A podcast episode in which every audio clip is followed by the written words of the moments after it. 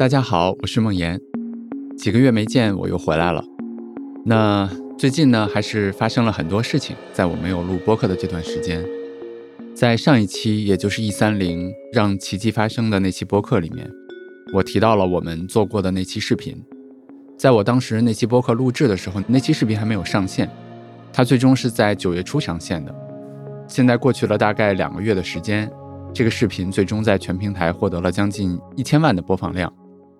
我觉得很有意思，这也算是给上一期节目，也就是让奇迹发生这期节目做了一个可能是更有趣的结尾吧。就是当我们真正的发自内心的想去做好一件事情，而发自内心的不在意结果的时候，是不是反而能够获得世俗意义上的结果，或者说副产品，真的能够让奇迹发生？那除了主要投资 A 股市场的长线账户之外，我们最近还做了一件事儿，就是海外长线账户也在有志有行上线了。围绕这个产品，我们做了很多的事情，比如说有两万字的海外长钱白皮书，比如说有帮助你了解海外投资的，由二十多道题构成的测评考试等等。呃，我觉得如果你希望去配置一些海外资产，无论你最终是否投入海外长钱这个产品，我相信这些内容都会对你有所启发、有所帮助。也许你可以去看一看。当然，除了这些事情之外，按照我的惯例。我的大脑中会一直思考几个我非常感兴趣的话题，这些话题呢，涵盖我生活、工作，包括投资等等的各个方面。他们在我的脑海中已经酝酿了几个月。我想今天坐在这里就和你来分享其中的一个。我想是时候去分享它了。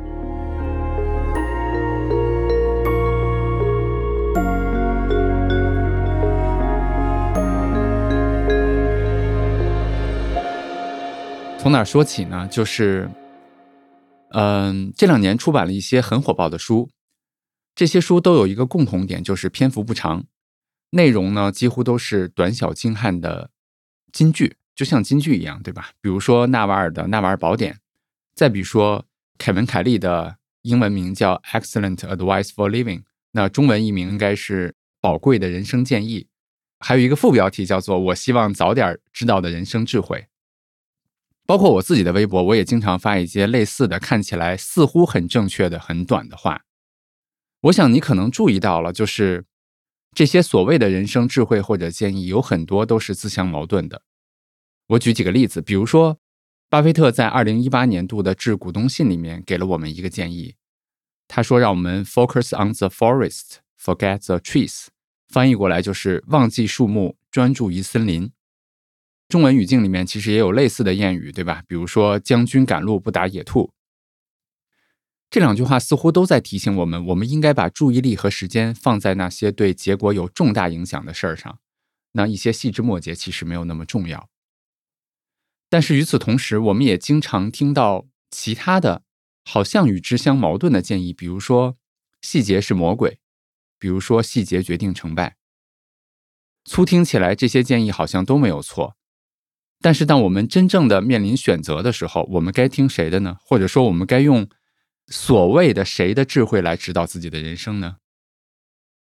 九月初，当我在前面说的那个投资第一课的那个视频上线之后，当时我的伙伴问了我一个问题，他说：“梦言无意冒犯，但是我真的想问你一个问题，就是有两句你说过的话是自相矛盾的。”做产品的时候，你会跟我们说，做产品要小步快跑，不断迭代，千万不要憋大招。也正是这个原因，有志有行的产品一直以两周一个版本的频率和节奏在迭代着。有很多大的功能，我们也会把它拆成小的模块，分步去上线。但另一方面呢，就像这次的这个视频，我们足足做了两年，我们笑称它两年磨一剑，对吧？再比如说。做产品的时候，我经常和大家说的一句话就是：“Done is better than perfect。”很多时候，完成比完美更重要，对吧？但当我录播课的时候，或者说就像前面说的投资第一课的视频，我经常跟大家引用另外一句话说：“我说我们一定要把它做好，没有人会记得按时发售的烂游戏。”你看，同样的，在我嘴里也给出了两个看起来完全矛盾的建议。好像是我自己觉得哪个有道理的时候，或者说我想怎么做的时候，就用哪个道理来验证我自己，对吗？我再举几个例子，比如说，在投资里，有时候我们会说一分风险一分收益，承担更高的风险才能获得更高的收益。但有时候我们也会听到投资大师告诉我们说，只有低风险才有可能获得高收益，或者说投资就是要去寻找那些风险收益不对称的机会。你看这些话听起来似乎都对，但是真正的实操起来，我们到底应该去选择高风险还是低风险呢？我一直。对这些自相矛盾的建议应该怎么样非常感兴趣，尤其是对写下这些建议的那些人。所以呢，九月初我在上海和凯文·凯利，也就是 KK，以及 BVM 的峰哥一起录了一期播客。在对谈的过程中，我就把这个问题丢给了 KK。我问他说：“这些看似正确的道理，很多都互相矛盾，那么对我们的帮助到底在哪儿？或者说，当我们给别人这些建议的时候，他们应该怎么办呢？”我想听到这儿，你也许可以暂停一下，闭上眼睛，猜一猜 K K 是怎么回答这个问题的，看看他的答案和你想象的一样不一样。好了，那 K K 是这么说的，他说很多类似的建议都很简短，一方面呢，这会让表意更精确；另外一方面呢，也更容易传播。但这些建议并不是词典，不是参考书，不是工具书，不是当你遇到事情时候来查阅的。相反，你可以换个方式去听一听，你可以去看一看，你可以去理解，你可以去感受这些建议，然后他们会自然而然的进入到你的潜意识里。当你在日常生活中遇到需要决策的场景时，你的潜意识就会给出答案。怎么样？这个答案你满意吗？其实我还是蛮喜欢这个答案的，但是我觉得它还不够，它还是没有告诉我们为什么很多建议看上去都互相矛盾。它也没有告诉我们这些建议是不是有的对有的错，它还没有告诉我们为什么我们的潜意识会给出自己的答案。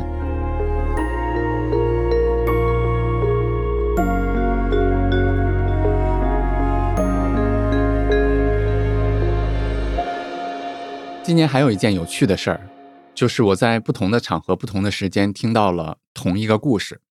第一次呢是。在我和孙芳录制《无人知晓》第二十四期的时候，他最后讲给我听的。那第二次呢，是我在重读一行禅师的《佛陀传》，里面呢刚好也讲述了这个故事。第三次呢，是我最近在看一些关于云南大理的历史的书，里面讲述了一个菩萨对当时的大理国的国王叫段誉，其实是段和誉啊，他所讲的结果也刚好是这个故事。我觉得这个故事非常有意思，也对我思考这个。话题呢产生了很微妙的影响，所以我就来给你讲一下这个故事。他说，一天晚上，当佛陀在一所中心里面禅坐的时候，听到了一个僧人诵经的声音。他发觉那个声音里面有一丝不安，就像是那僧人很颓丧似的。佛陀知道这个僧人一定是在修行的路上碰到了什么困难，于是第二天他就去了解。他了解到这位僧人名叫苏娜，是一位琴师。佛陀把他叫过来，问他说：“苏娜，你的身体好吗？你在修行、乞食以及弘法的路上，可有遇到什么困难？”苏娜回答说：“世尊，我很好，暂时没有遇到任何困难。”然后他们又去聊了一些别的。当晚呢，他们其实睡在了同一个就是地方。然后佛陀出去回来的时候，发现苏娜紧张的还没有睡着。种种事项吧，佛陀其实就发现说，苏娜可能是过分去用功了，不够放松，导致他反而在修行的路上遇到了瓶颈。于是他对苏娜说：“苏娜，你出家之前是个琴师，对吗？你是专攻西塔琴的演奏的，对吗？”苏娜回答说：“是的，世尊。”佛陀又问他说：“如果你在弹琴的时候，琴弦很松，效果会怎么样？”苏娜回答说：“世尊。”琴弦太松，西塔琴会走音的。佛陀又问他说：“那么，如果琴弦太紧会怎么样？”苏娜回答说：“世尊，如果琴弦太紧的话，就会很容易断掉。”佛陀说：“那如果琴弦刚好，不太松也不太紧，那又会如何？”苏娜回答说：“世尊，假如琴弦的松紧恰到好处，西塔琴便会奏出美妙的音乐来。”佛陀于是对他说：“正是如此，苏娜。”如果一个人懒惰懈怠，他在修行的路上必定无所成就；但是如果一个人过分用功，他也会心疲力竭，难以振作，苏娜，你要量力而行，不用压迫自己的身心到极致，这样的修行才有可能会正得正果。你看，这个故事里面又有两个看似矛盾的道理，而且好玩的是，这两个道理我在不同的时间都在公司和我的伙伴们分享过。我用白话来再讲述一下这个故事。那它道理的一面呢，是努力，是刻意练习，是一万小时定律，是要劲儿，是苏娜的那个特别刻苦的那个劲儿，对吧？啊，补充一下，就是我刚才说的那个要劲儿，应该是来自于一句不知道是哪个互联网公司的黑话了。它用来描述的是一种非常努力的、不达目的不罢休的那样的一个状态，对吧？那道理的另一面呢，是放松，是松弛，是。苏轼在离世前说的最后一句话：“着力即差”，或者说是乔丹的冥想导师 George Marford 所说的 “relax but alert”。我在无人知晓的第十期里面曾经描述过自己录播客的方法。我说过，让自己大量的浸泡在信息里，长时间在脑海中去思考一些特定的话题，就像这次一样。然后，当我走进录音间以后，我会充分的放松。就像我现在一样，我会相信自己，我会相信自己坐在这里，一定会能让所有的那些我曾经去影响我的东西穿过我自己，变成一期不错的节目。但其实这只是事情的一个方面，我没有表达出来的是大量的信息浸泡，长时间在大脑里的思考，以及过去五年每周一篇三千字左右的公众号的文章，以及更长时间无论是演讲。无论是管理公司所需要的沟通等等等等，这些大量的练习所能够锻炼出来我的表达能力。所以对我来说，努力放松，就像佛陀对苏娜说的“过松过紧”，其实都是不可或缺的。就像西塔琴的琴弦，过松过紧都无法奏出好的音乐。事实上，这其实已经不是佛陀第一次用这样的方式来开导他的弟子了。在《佛陀传》里面，当佛陀开悟之后，之前和他一起苦修的一众朋友都开始去质疑他。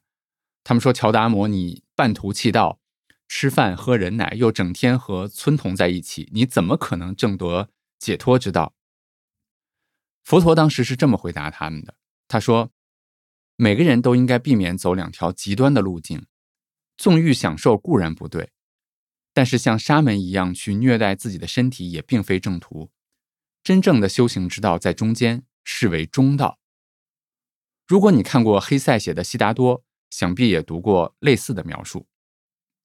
事实上，在整个佛陀的著作里面，或者说啊，在你能看到的跟佛教很多相关的里面，你会经常看到这两个字“中道”。而这两个字，也就是我思考之后所能得到的答案。如果再省略一个字的话，那就是“中”，也就是中间的“中”。我们人类很容易陷入一种二元思维，把世界分成相对的两端，比如说我的、你的、好的、坏的、正确的、错误的、需要学习的、需要避免的、细节很重要、细节不重要等等等等。这种二元的判断和分类似乎简化了世界的复杂性，给我们了一种表面的安全感和确定感，但不可避免的，它也一定程度上忽略了世界的复杂性和多面性。比如说，专注森林，忘记树木，和细节决定成败。某种程度上来说，这两句话都是对的，但他们都只是简化或者说捕捉到了这个世界的一个面相。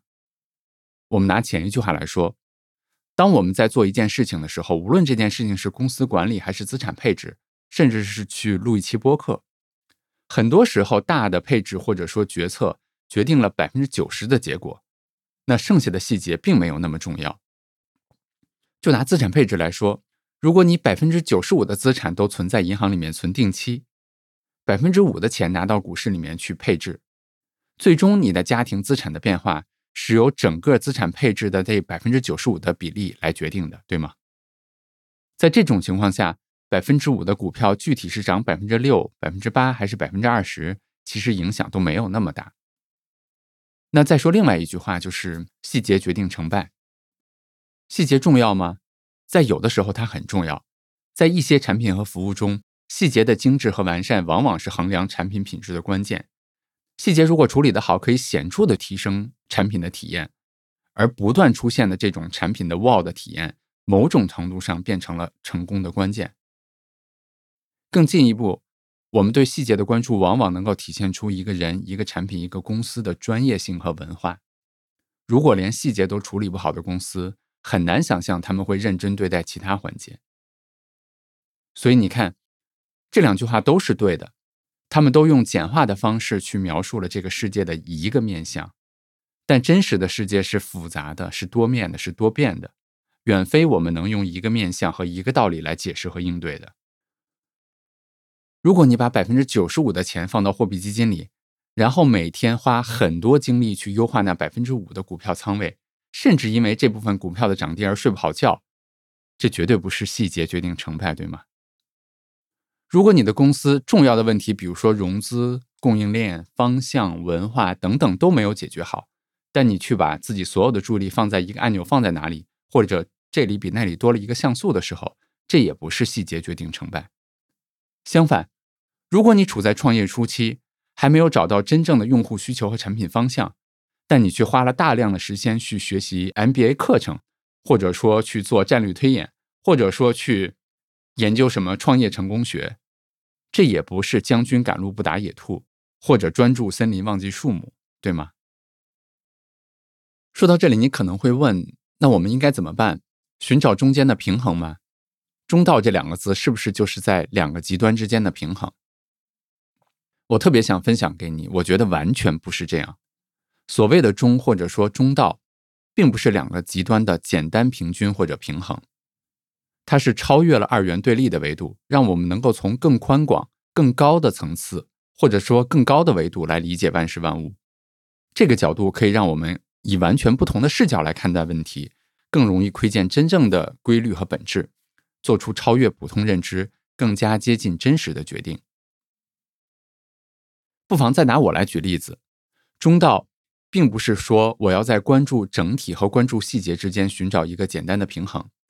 也不是说我要把我百分之五十的时间放到战略上，百分之五十的时间放到产品细节上，不是这样，而是说我真的能够站在更高的维度上去看待这件事情，理解这两句话讲述的是世界的哪两个面相，理解他们有哪些各自的约束条件和应用场景，理解他们究竟在告诉我些什么。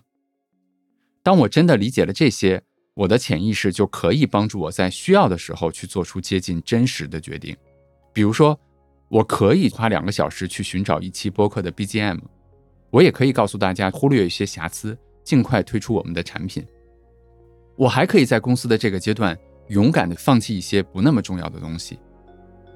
这些并不是简单的平均，也不是一碗水端平，也不是去怎么说呢？试图在找一个折中的方案，而是我们真的能够在需要的时候去做出最需要的决定，也就是我刚才说的。我们能够做出最接近真实的决定。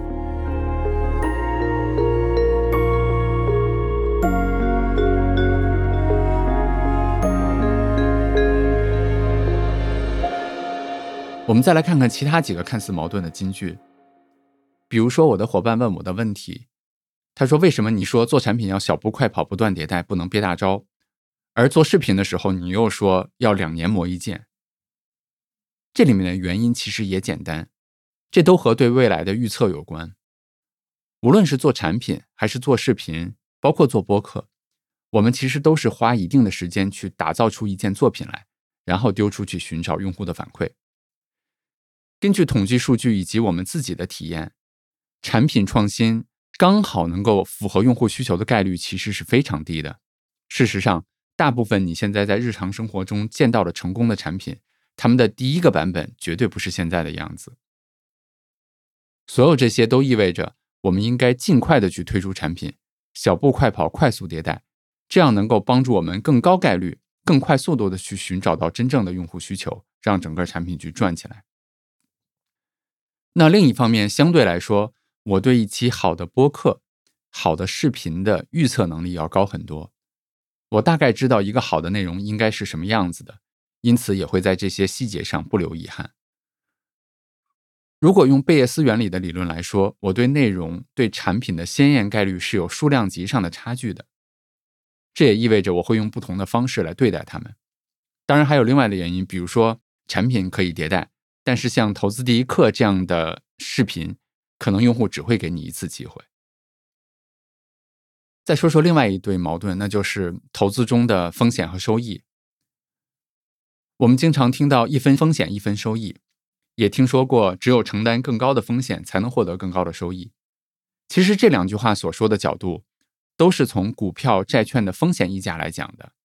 相对来说，现金、债券、股票，它们的风险越来越高，或者说波动越来越大，相对应的，它们的预期收益也越来越高。在投资第一课中，我曾经引用过宾夕法尼亚大学的西格尔教授他统计的数据。他统计了美股过去两百年里面所有大类资产的长期收益数据，大概是这样的：现金是年化负的百分之一点四，债券是年化百分之三，股票是年化百分之六点六。你看，相应的，随着波动越来越大，这些大类资产的收益也越来越大。因此，一分风险一分收益。只有承担更高的风险，才能获得更高的收益。这两句话说的都是为了获得更高的预期收益，我们需要承担更高的风险，比如说持有股票等等，对吧？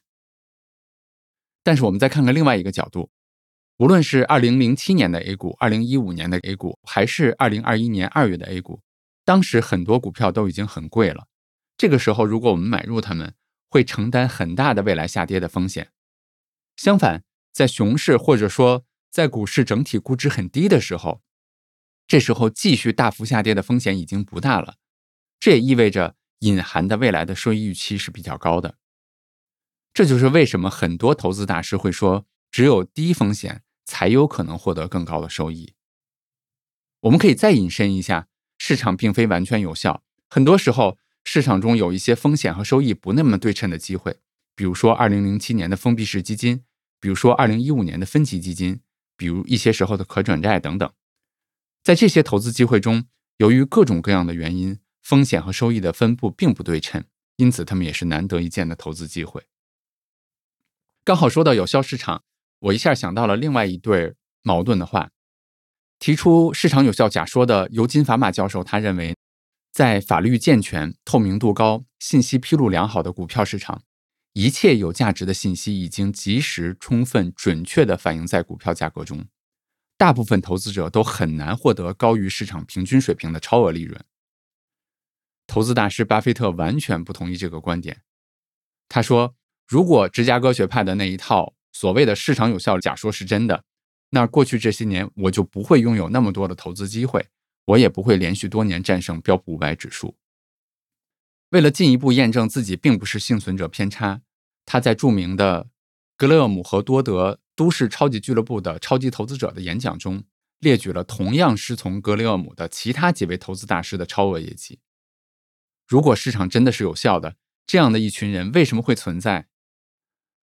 我经常看到不同的投资者在不同的投资论坛里面，因为这两句话吵来吵去，好像一定要。找到到底是尤金·法马教授错了，还是巴菲特错了？怎么样？但是如果你按照我刚才说的那个方式去看一看，他们是不是只描述了一个事情的不同的面相？我们再来看看第三位投资大师，也就是霍华德·马克思，他在《投资最重要的事儿》这本书里面是怎么说的？他说：“当我们谈到有效市场假说时，我也用了‘有效’这个词，不过我使用的是它。”迅速、快捷的整合信息的含义，而不是正确的含义。我相信，由于投资者会努力评估每一条信息，所以资产价格能够迅速反映出人们对于信息含义的共识。然而，我不相信群体共识一定是正确的。想要战胜市场，你必须拥有自己独特的非共识的观点。在今年，也就是二零二三年，在霍华德·马克思的一篇投资备忘录里面，他进一步说明了自己的观点。他说：“大多数时候，我都不比市场知道的更多。只有在少数极端情况下，我真的有信心比市场多知道一些。这时候，也是我真的去下重注的时候。”说到这里，我突然想到了巴菲特在每年都要给普通投资者的建议，那就是持有标普五百指数基金。巴菲特自己能够战胜指数，但并不意味着每个人甚至大多数人都能够战胜指数。这样看来的话，你还觉得这两个建议互相矛盾吗？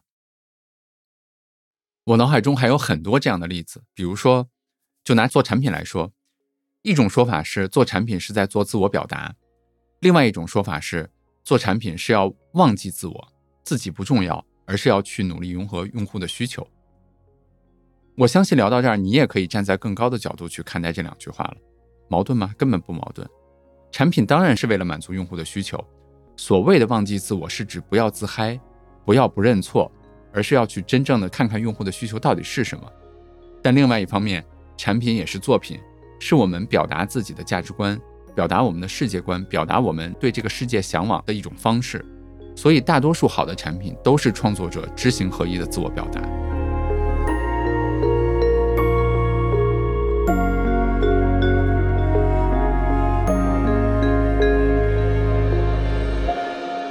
再说说我喜欢的网球。今年中国的网球有了很大的突破，啊，如果我没记错的话，现在中国网球男子、女子的排名应该都突破了历史。比如说郑钦文应该是排第十五，张之臻可能是排男子的五十左右。可能是因为我最近几个月都在思考这件事儿吧，所以我经常能够看到类似的例子。比如说我今年在看网球解说的时候，我就听到了解说员两句截然相反的评论。其中的一场比赛呢，郑钦文输了。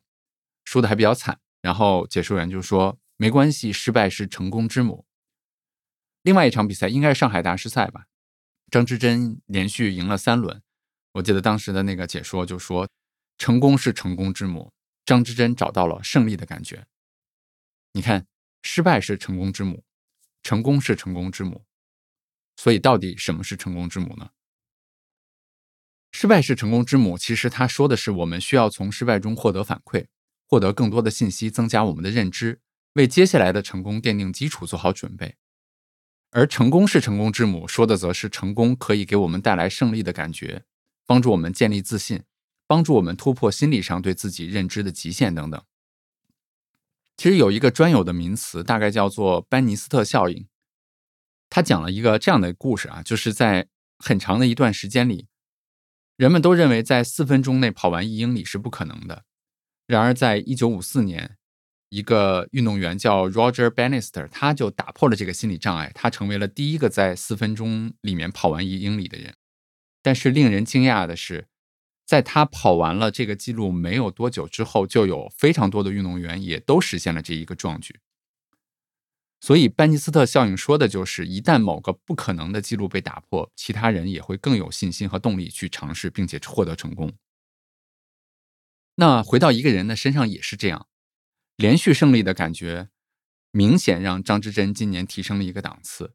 我在看他今年比赛的时候，绝对能够感受到那种自信，以及在这种心理状态下他的能力的提升。所以你看，对我们来说，失败是成功之母，它可以帮助我们去收集反馈、获取信息，帮助我们去看看我们还有哪些值得改进的地方。成功也是成功之母。它可以帮助我们建立自信、突破极限，做到那些我们自己都不相信自己可以做到的事情。在思考这个话题的时候呢，我想到了三句话，我都很喜欢啊。第一句话是哈尼维尔的前 CEO 高德威在《长期主义》这本书里面一直提及的一句话，他说：“我们要同时追求两件互相矛盾的事。”第二句来自查理芒格。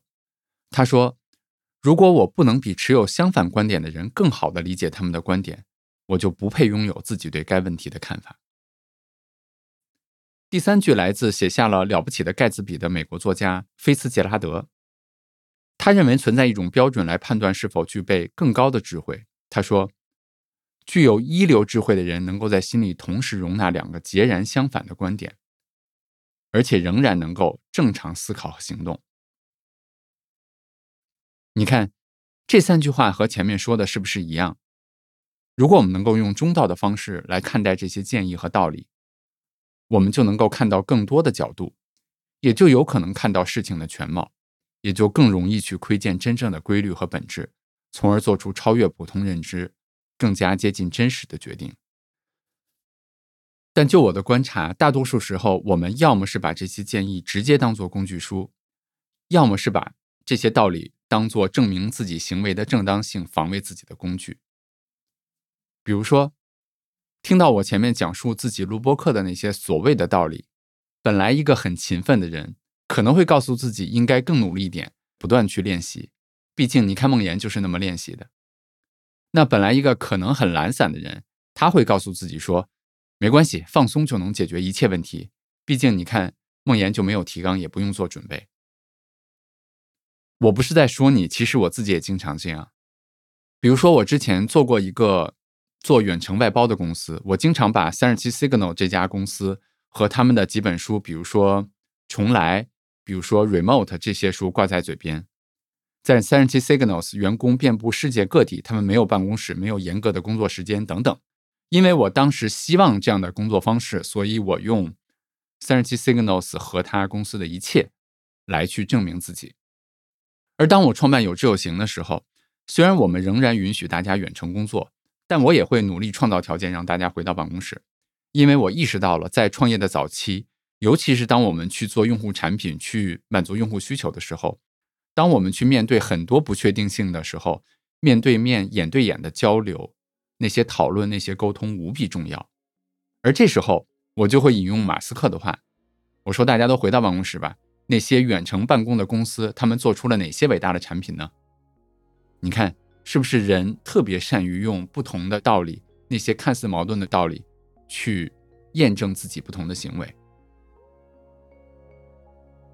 所以从这个角度来说。”我甚至觉得，我们应该更加谨慎地去对待这些所谓的道理，因为从某种程度上来说，正是这些道理束缚住了我们，他们就像思想钢印一样，不断自动化、不断强化我们的行为。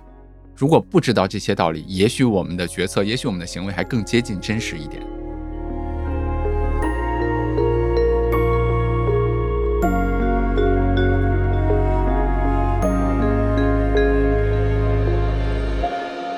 最后，我想讲两个小故事哈。第一个故事呢，来自于我的一位朋友。上半年的某一天，他对我说：“他说，梦妍，我读懂了你之前提到的那句话，自己的感受是唯一真实的。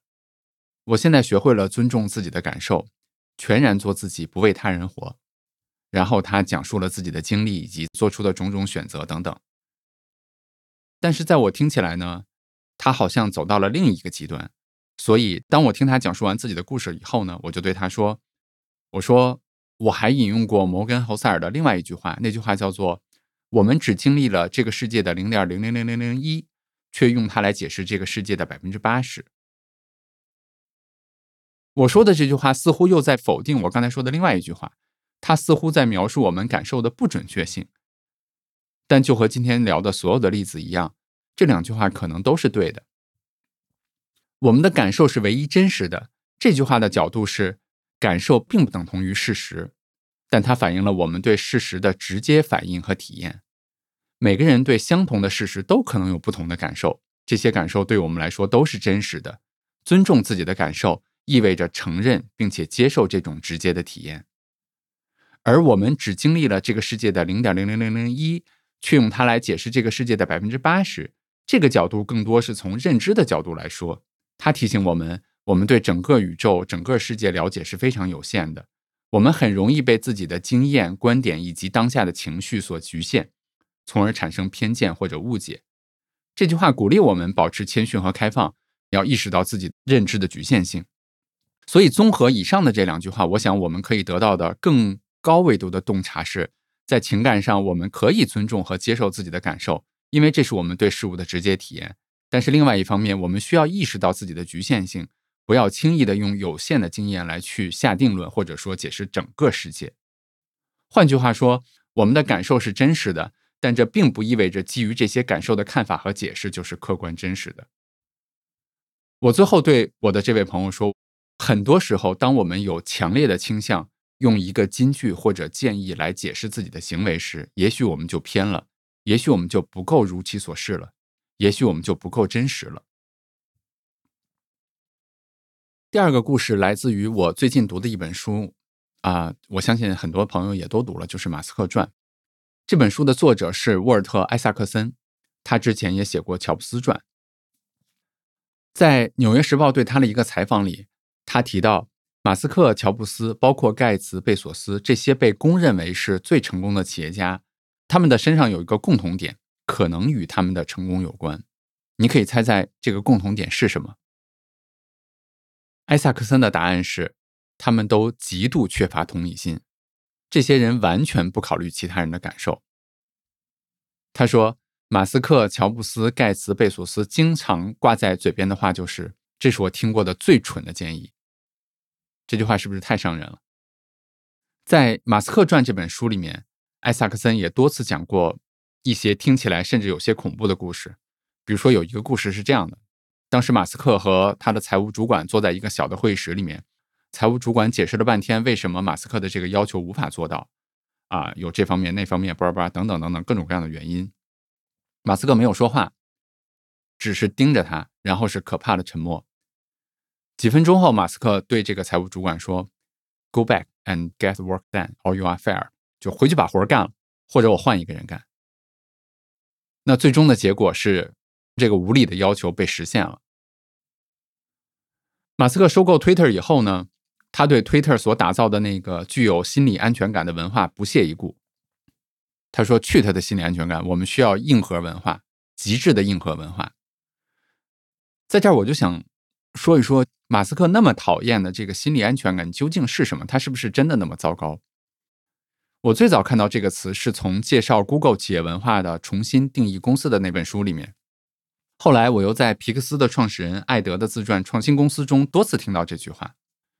艾德是这么解释的：“他说，我们希望营造一种氛围，让每个人都觉得自己能够有所贡献，而且就算犯下很多次错误也没关系。这就是所谓的心理安全感，相信你可以承担风险，而且不用受到损失或者惩罚。这样一个公司才有可能去创新。”那说到这儿，我想你大概已经猜到了我想说什么。公司是由一个一个人组成的，而我们每个人都有很多面。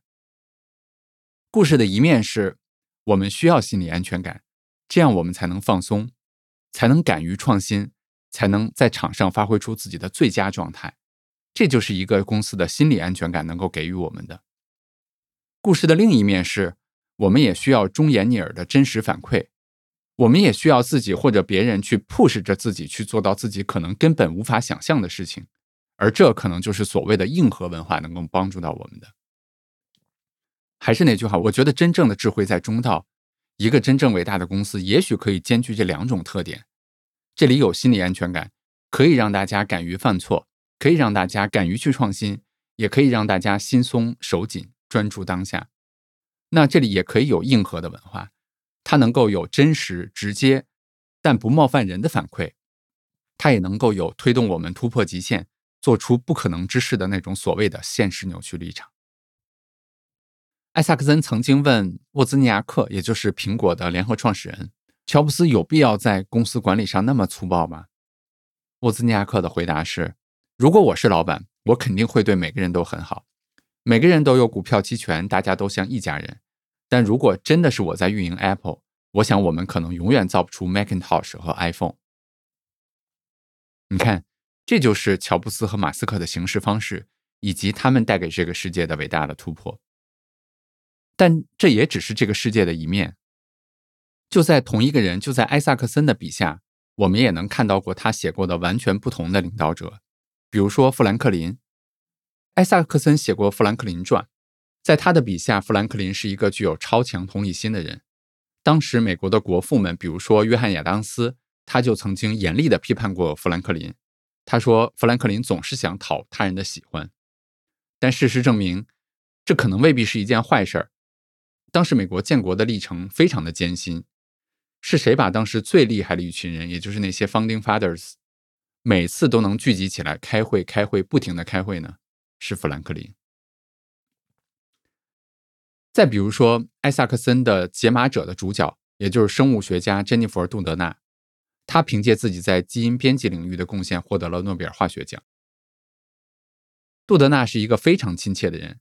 他成功的原因，可能是因为他对人的友善，让他能够聚集一群天才在一起工作，大家一起去贡献给了这个世界独特的东西。所以我很喜欢艾萨克森在那个访谈里面最后说的那句话。他说：“当你读了马斯克和乔布斯之后，可以被他们的使命感激励，看到他们把事情办成的决心。但你也可以去尝试读一读富兰克林，读一读 Jennifer，你会发现，有人靠硬核能够把事儿办成，但有时候温柔也可以成功。了解自己最好的方法就是去理解别人，这是我为什么去写人物传记的理由。”前两天我看了《人物》杂志去采访艾萨克森的另外一篇文章。里面有一个特别有趣的小故事。